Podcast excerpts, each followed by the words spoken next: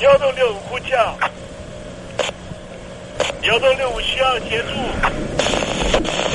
幺洞六五呼叫，幺洞六五需要协助。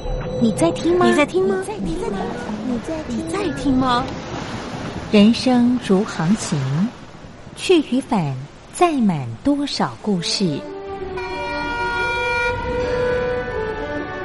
你要睡上下铺吗？后面这个地方。如果吵得太累的话，三天都没有洗澡，真的很累，地上就躺着就睡了。我有看到我父母亲，我现在是要去看父母亲的状况。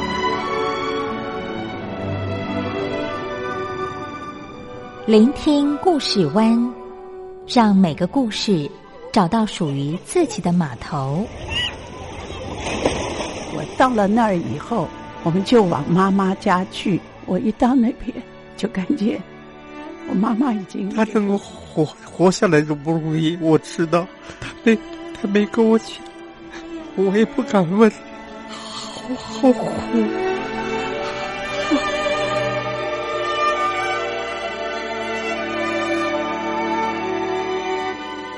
聆听故事湾，聆听故事湾。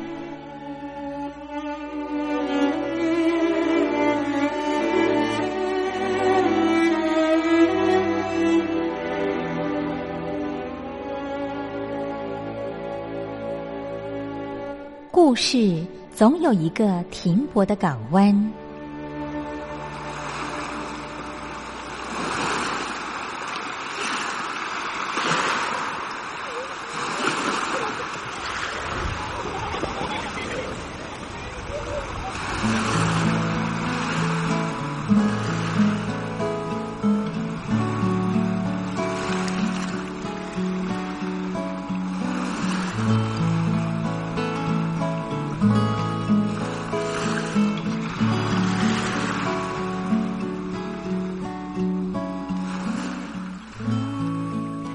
三四五六七七六五四三二一，大陆听众朋友您好，我是您的好朋友东山林，在台北问候您。正在为您进行的栏目就是聆听故事湾，一二三四五六七七六五四三二一，全年无休，每天在空中为您服务。您在每天的凌晨三点十分，或是傍晚的六点十分，都可以在光华之声频道收听到这个栏目。聆听寰宇趋势，不用太多解释，因为聪明的你心中自有诠释。亲爱的听众朋友，我们的节目早晚各一次，听众朋友你可以选择最适宜的时间，和东山林共度这短暂的五十分钟的时光，就在光华之声的频道空中相见。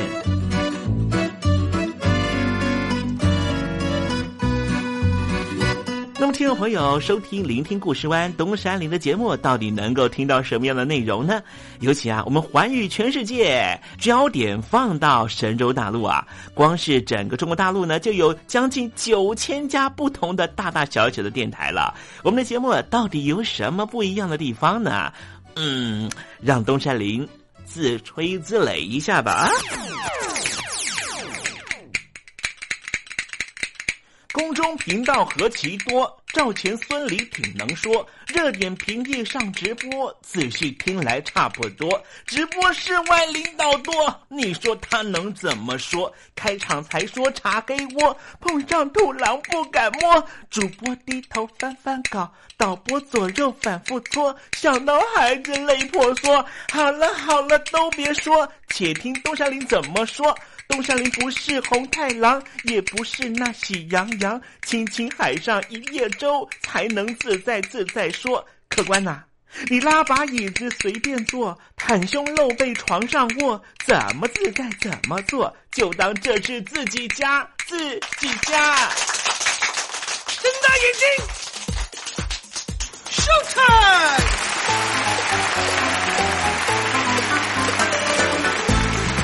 听众朋友，你好，我是你的好朋友东山林，在台北问候您。正在为您进行的栏目就是《聆听故事湾》啦。为什么节目的开场要这样的隆重呢？因为在凌晨三点钟的时候才进行我们的节目啊。听众朋友可能正在打瞌睡之中，或是呢在睡梦之中，所以呢要赶快把听众朋友呢让那瞌睡虫踢到九霄云外啦。听众朋友，今天的节目非常的精彩，千万不要错过喽。那么精彩的内容到底包含了什么呢？赶快让东山林为您报告。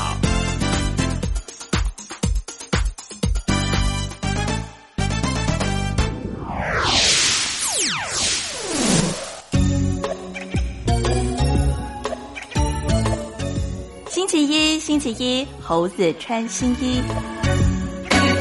塞浦路斯是一个很有趣的地方啊，一个小岛，但是呢，它也是南北对峙哈。北塞浦路斯跟南塞浦路斯呢，正好呢被不同的邻近国家的势力呢，呃，当这个主要的靠山。实际的情况是怎么样呢？待会在时政你懂得的环节里面再跟听众朋友介绍啊。那么今天节目的下半阶段为您进行的环节就是文学星空喽。开我，你只留下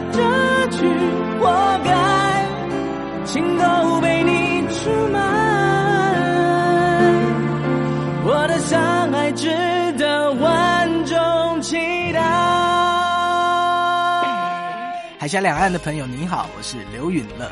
不论你在哪里，不论你正在做什么，都要允许自己快乐哦。我的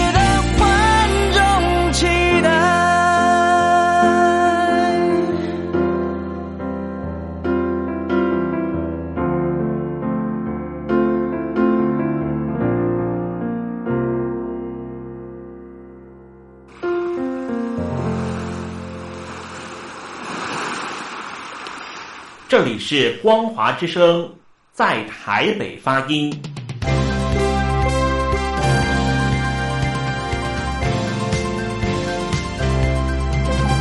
现在，请习近平同志讲话。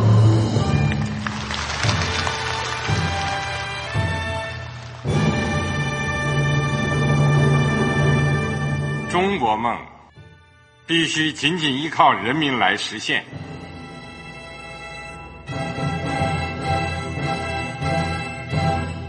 好国民得关心家事、国事、天下事。呃，谢谢发言人。我们注意到啊，现在那个外面有很多关于前中央政治局委员周永康的一些消息和报道。我不知道发言人对这个事情有没有什么可以呃透露、可以披露的？国家对于公事啊，不是什么东西都要公示的。我只能回答成这样了，你懂的。就作为天津市来说，每年要偿还的这个公路建设的贷款量有多大？哎，这个郝国民这个偿还的得回避时政敏感议题。因为他这个这个事儿，我就不好再说太细。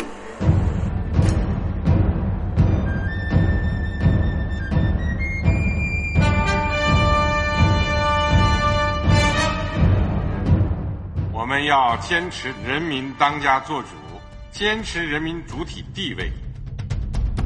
任何官方不宜说太细，期望您体谅的话题，尽在时政，你懂的。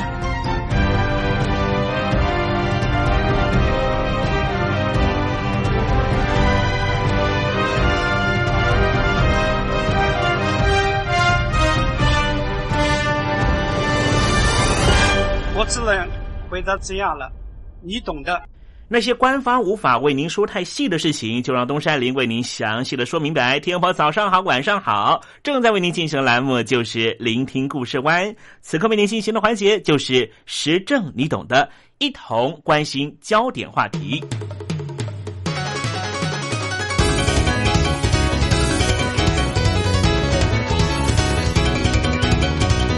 欧洲各国历经了第二次世界大战之后的衰退和区域重建。又历经了1947年到1991年的东西方冷战，一直到1993年，为了强化区域整合，又成立了欧洲联盟。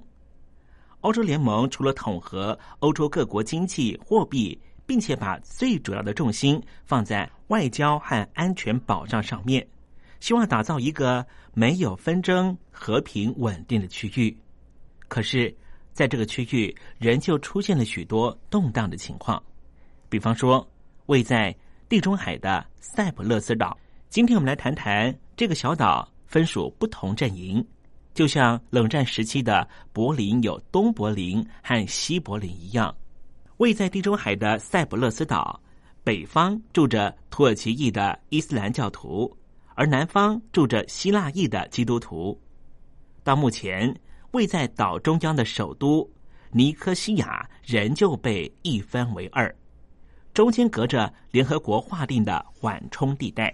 自从德国的东西柏林合并之后，尼科西亚就被称为世界上唯一一个被一分为二的首都。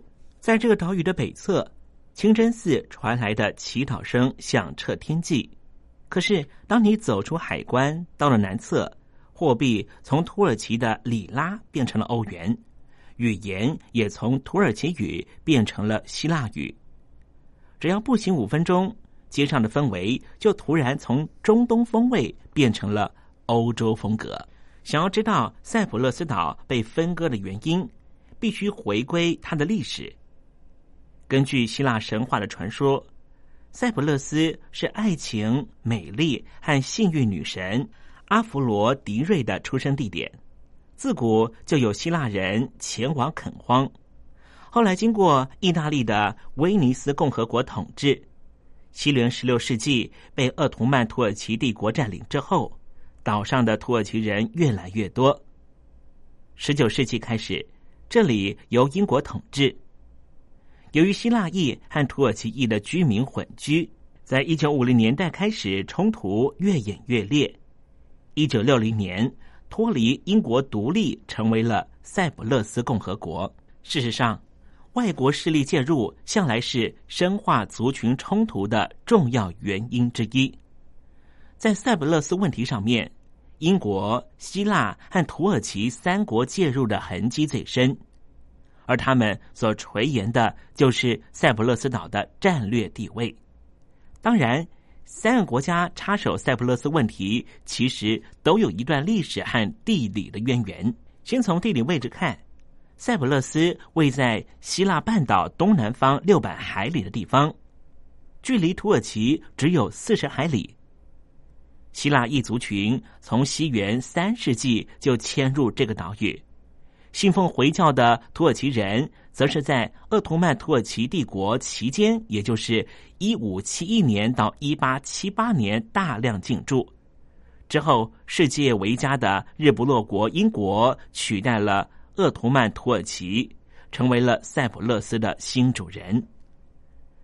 殖民时期的英国当局为了顾全自身在中东的利益，于是，在塞浦路斯采取的是分而治之的政策，极尽分化之能事，因而导致希腊人和土耳其人在这个岛屿上面的两个族群彼此愤恨加深。五零年代，英国决定放弃托管地位。在和塞浦路斯谈判未来地位的时候，岛内的族群各拥其主。除了独立人士之外，希腊族群希望能够回归希腊；土耳其裔的塞浦路斯人向往着祖国土耳其。后来，这三个国家就成为塞浦路斯独立的保证国，并且在国际条约规定下，对塞浦路斯存在着一定的干预能力。这种认同的破裂，也注定了塞浦路斯到现在仍旧是多事之秋的一个岛屿。而对于住在塞浦路斯数百年的土耳其裔的塞浦路斯人来说，他们很担忧，整个岛屿如果被希腊拿过去的话，可能会重演种族屠杀事件。历史因见不远，当时克里特岛并入希腊的时候，就爆发了屠杀伊斯兰教教徒的潜力。使得这一群在塞浦路斯住了数百年的土耳其的后裔决心要捍卫自己的权利，因而身为塞浦路斯最大的少数民族，因为这个岛屿百分之八十都是希腊后裔，百分之十八是土耳其后裔。这一群土耳其后裔对于要并入希腊政府，内心充满了恐惧、害怕和不信任。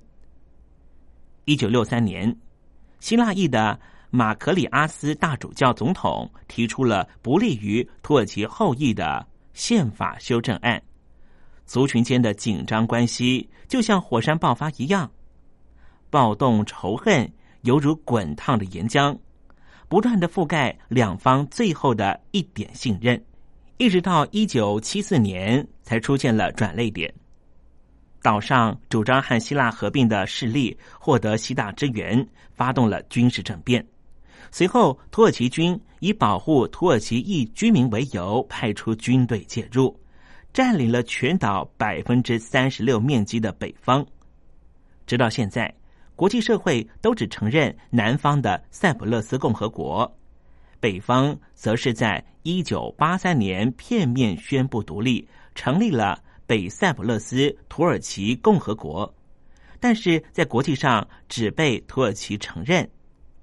孤立的北塞浦路斯饱受来自于国际社会的各种制裁，经济发展十分迟缓，人均国民所得只有一万四千美元，大约只有南部的塞浦路斯的一半。但是无论如何，这一群土耳其后裔为了和亲欧洲的希腊裔的族群有所分别，无论在政治上还是经济上，是更加的仰赖他们的祖国，就是土耳其。南北塞浦路斯处于一种恐怖平衡的情况。在一九九六年初，塞浦路斯冲突再起，希腊裔政府引进了苏联的飞弹系统，并且和希腊展开密切的军事合作，企图挑战土耳其未在占领区的驻兵。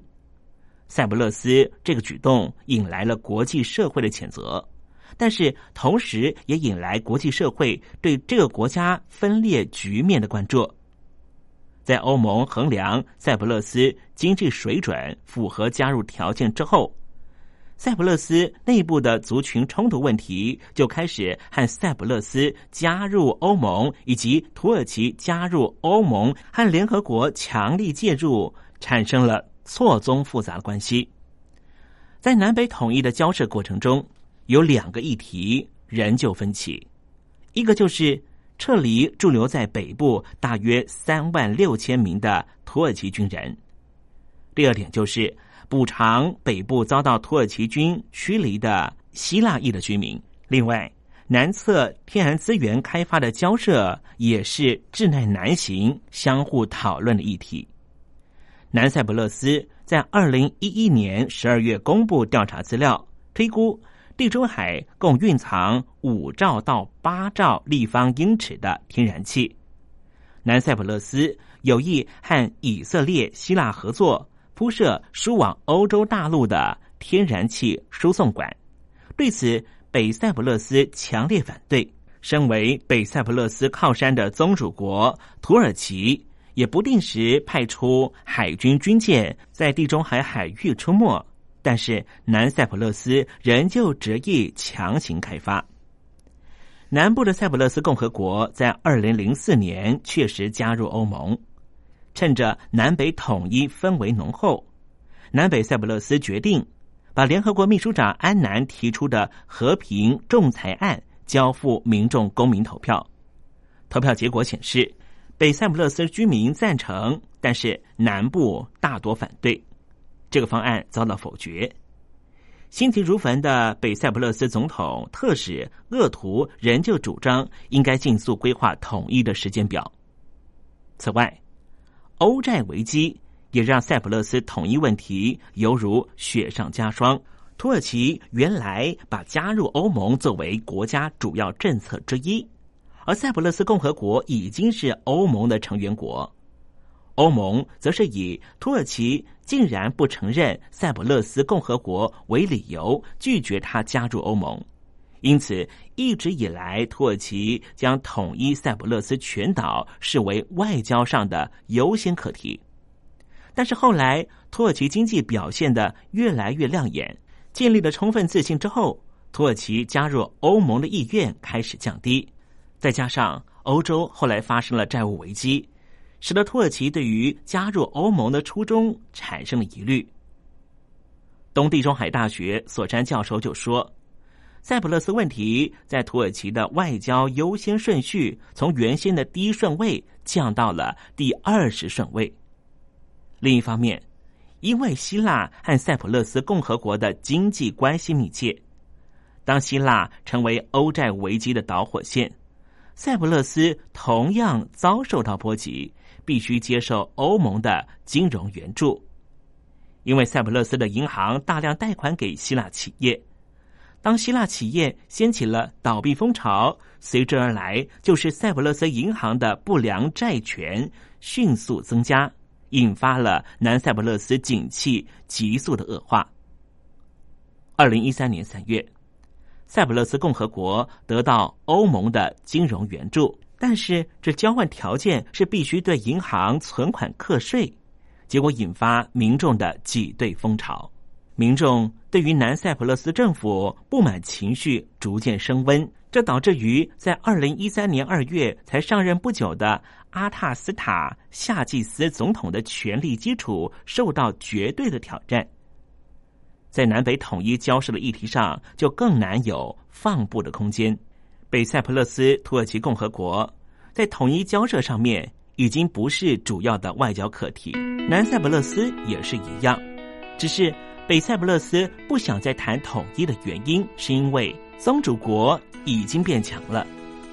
南塞浦路斯出现的情况，则是宗主国希腊衰弱了，导致于总统的权力基础都不稳固了，怎么还有机会去谈论那更大的南北统一的问题呢？听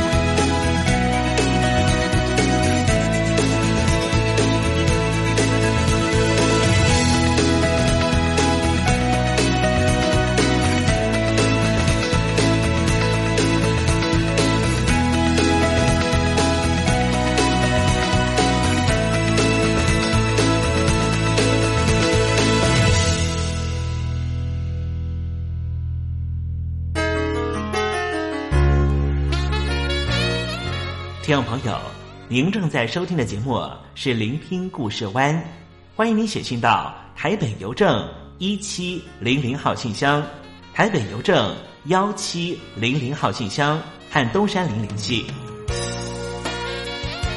东山林就是东边的山里有只麒麟的东山林，东山林等候您的来信哦。安排一首伍佰的歌曲《枫叶》。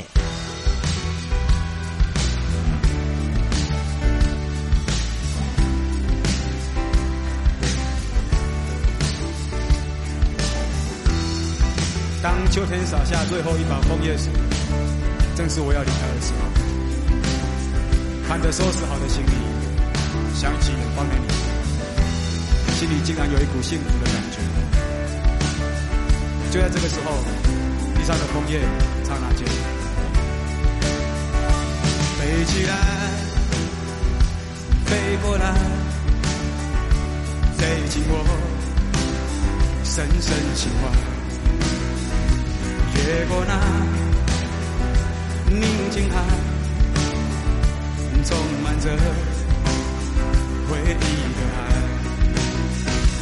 那阳光洒下来。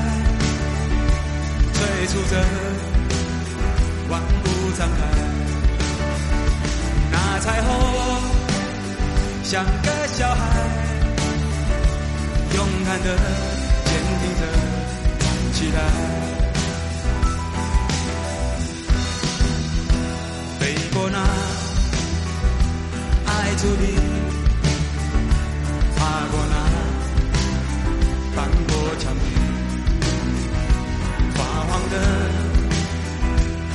交给你，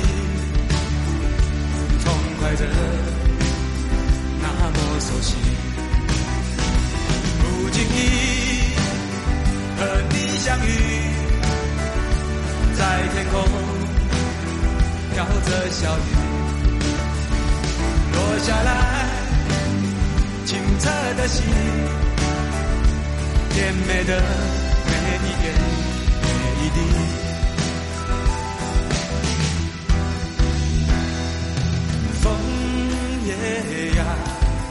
载满着我的感动，枫叶呀，倾听着我心情中深秋里。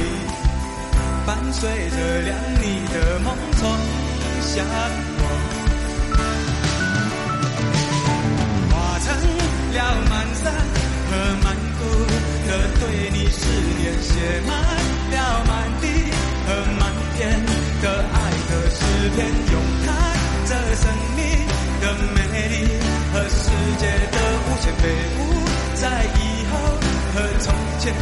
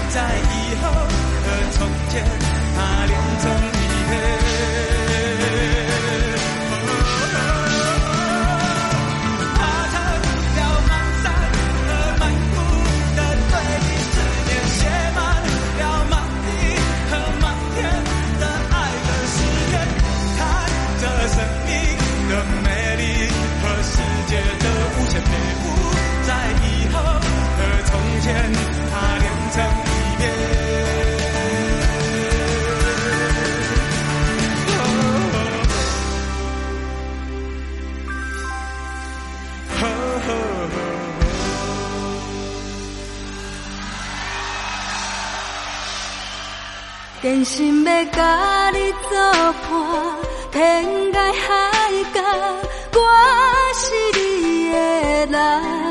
爱就是三更暝半，有你疼惜我，窗外风雨我拢。福建的朋友你好，我是甲你做伙黄一玲。不管你在什么所在，一零提起你。拢爱炸着 radio，因为光华之声永远带你啪啪走哦。我你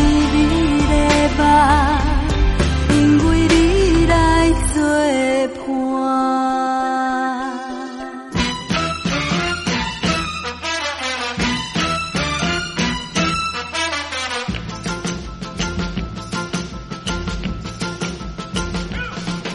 觉得生活无聊吗？觉得日子无趣吗？给您专业的两岸政治国际新闻，给您精彩的生活娱乐医疗休闲。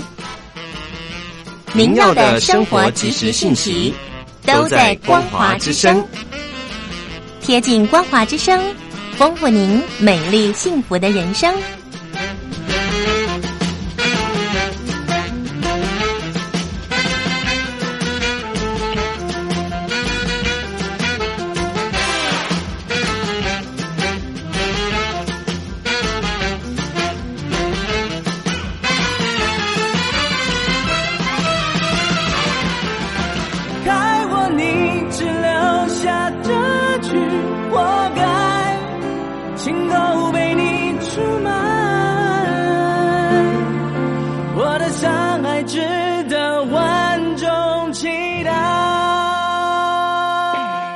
海峡两岸的朋友您好，我是刘允乐。不论你在哪里，不论你正在做什么，都要允许自己快乐哦。我的伤害值得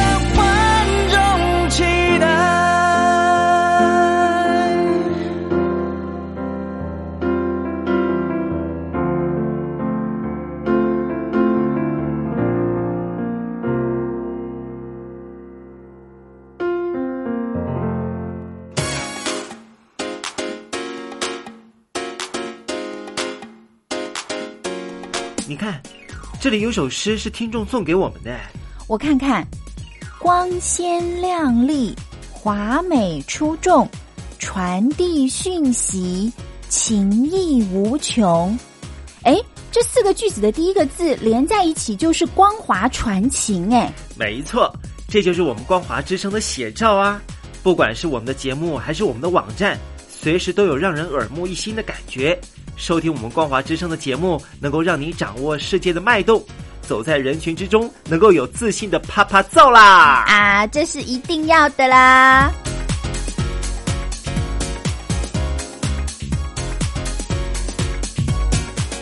这里是光华之声，继续为您进行的环节就是文学星空。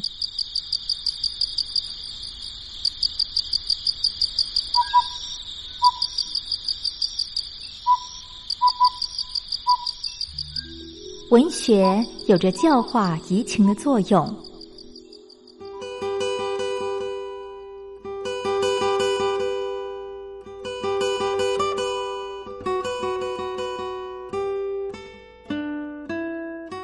它开辟了你我的视野，转变我们的气质，陪伴我们度过生命中的每一段起伏跌宕。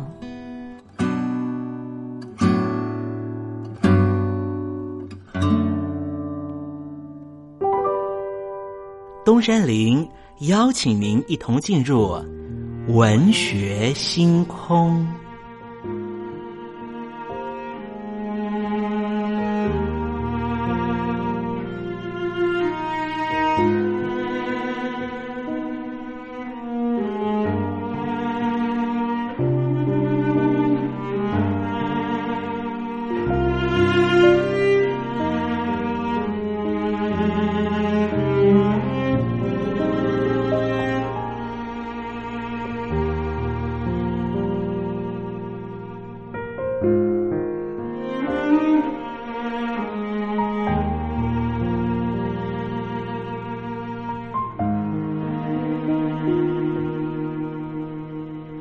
文学星空，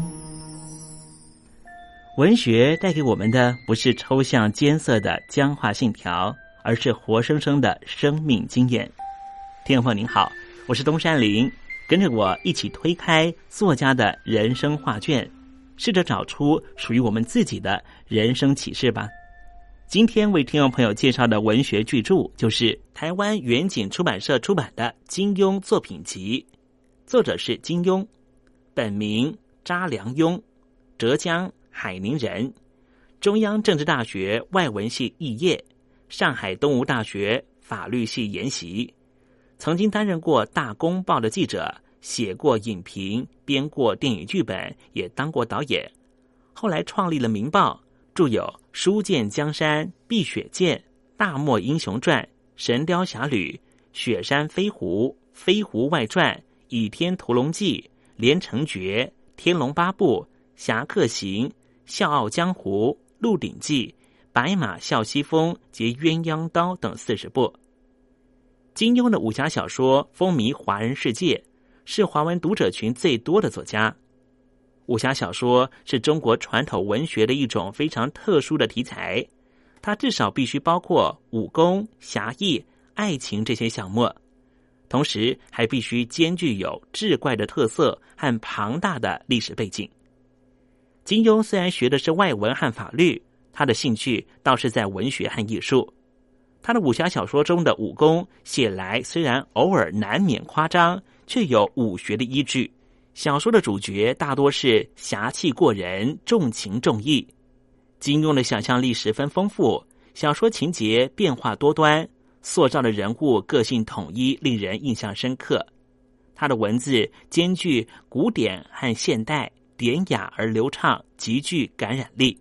金庸对围棋、儒道、释道。道家的渊源学养，以及对古诗词的造诣，使他的小说人物更为灵活跳脱。金庸从一九五五年开始写武侠小说，前后二十多年，观点有些改变。像是《书剑江山》和《大漠英雄传》，有着汉贼不两立的意涵；《天龙八部》和《鹿鼎记》却显现较为宽广的视角。从复杂人性的刻画，使人了解汉胡分别并不等同于善恶的分别；而《倚天屠龙记》和《笑傲江湖》中的正派魔教之争，更凸显了简单的是非好坏的区分。正派人中不乏邪恶的伪君子，魔教中人也有侠士义女。金庸的作品有相当明显的佛道思想。武功境界常常是天人合一、冲虚空无，武林争霸最后常常是一场虚空。也因此，他的小说人物常常是退隐山林。金庸塑造可爱人物多是活泼灵动、本质醇厚，却不受到礼教的约束，似乎有检讨僵化制度的意味。笔下的帮派组织。主事者往往不择手段，要部署绝对服从，似乎有检讨个人崇拜的深意。金庸的武侠小说不仅跳脱于明初的武侠小说，也融合西方侦探小说和电影技巧，而且巧用西方现代小说的叙事观点，增强了小说的吸引力。透过广大的读者群，传扬了中国传统文化道德，不仅是消遣作品而已。但是武侠小说毕竟和现实有着不小的差距，尽管写的生动，有着许多耐人寻味的地方，但是需要知道它和真实人生是不同的。而作者写作都是逐日在报刊发表，虽然新版已经做了许多删改，创作艺术上也不能苛求，因为它毕竟不是纯文学作品。尽管如此，金庸确实以他非凡的创造力。开创出武侠小说的新纪元。好了，今天文学星空为您点亮的文学名著，就是金庸所写的《金庸作品集》。希望听众朋友能够拨冗阅读。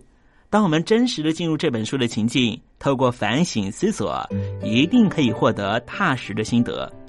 文学星空，我们下回见。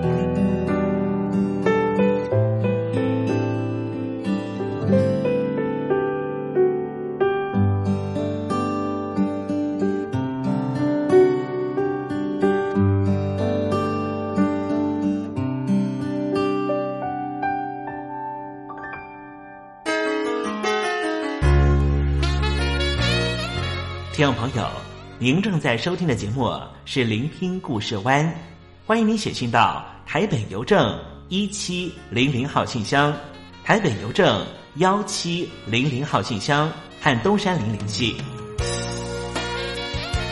东山林就是东边的山里有只麒麟的东山林，东山林等候您的来信哦。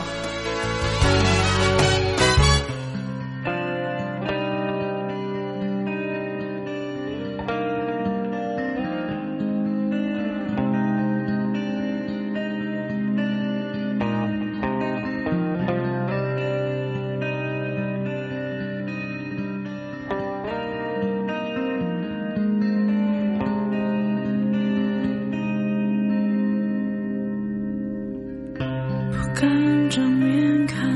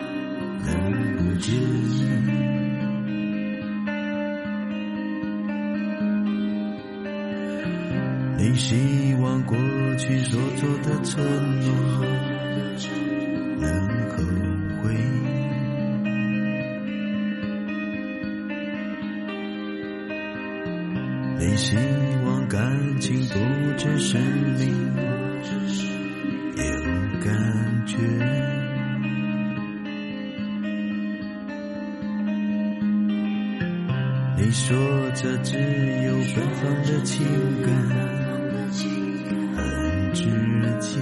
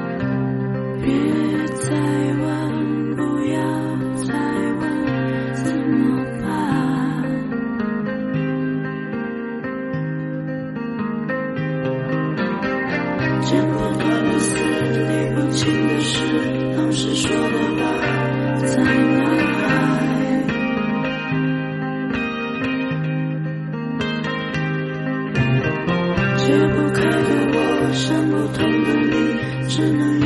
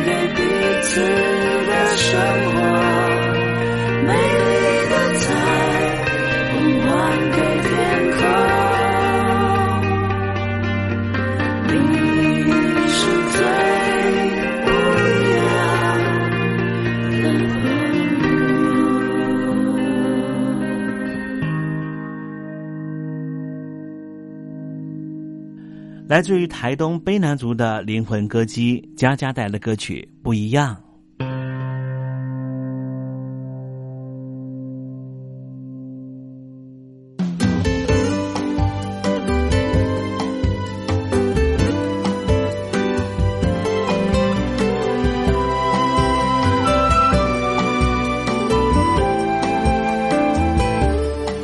哇，看时间又到了要说再见的时刻。无论今天东山林给了你什么样的情绪延伸，再见总是要说出口的。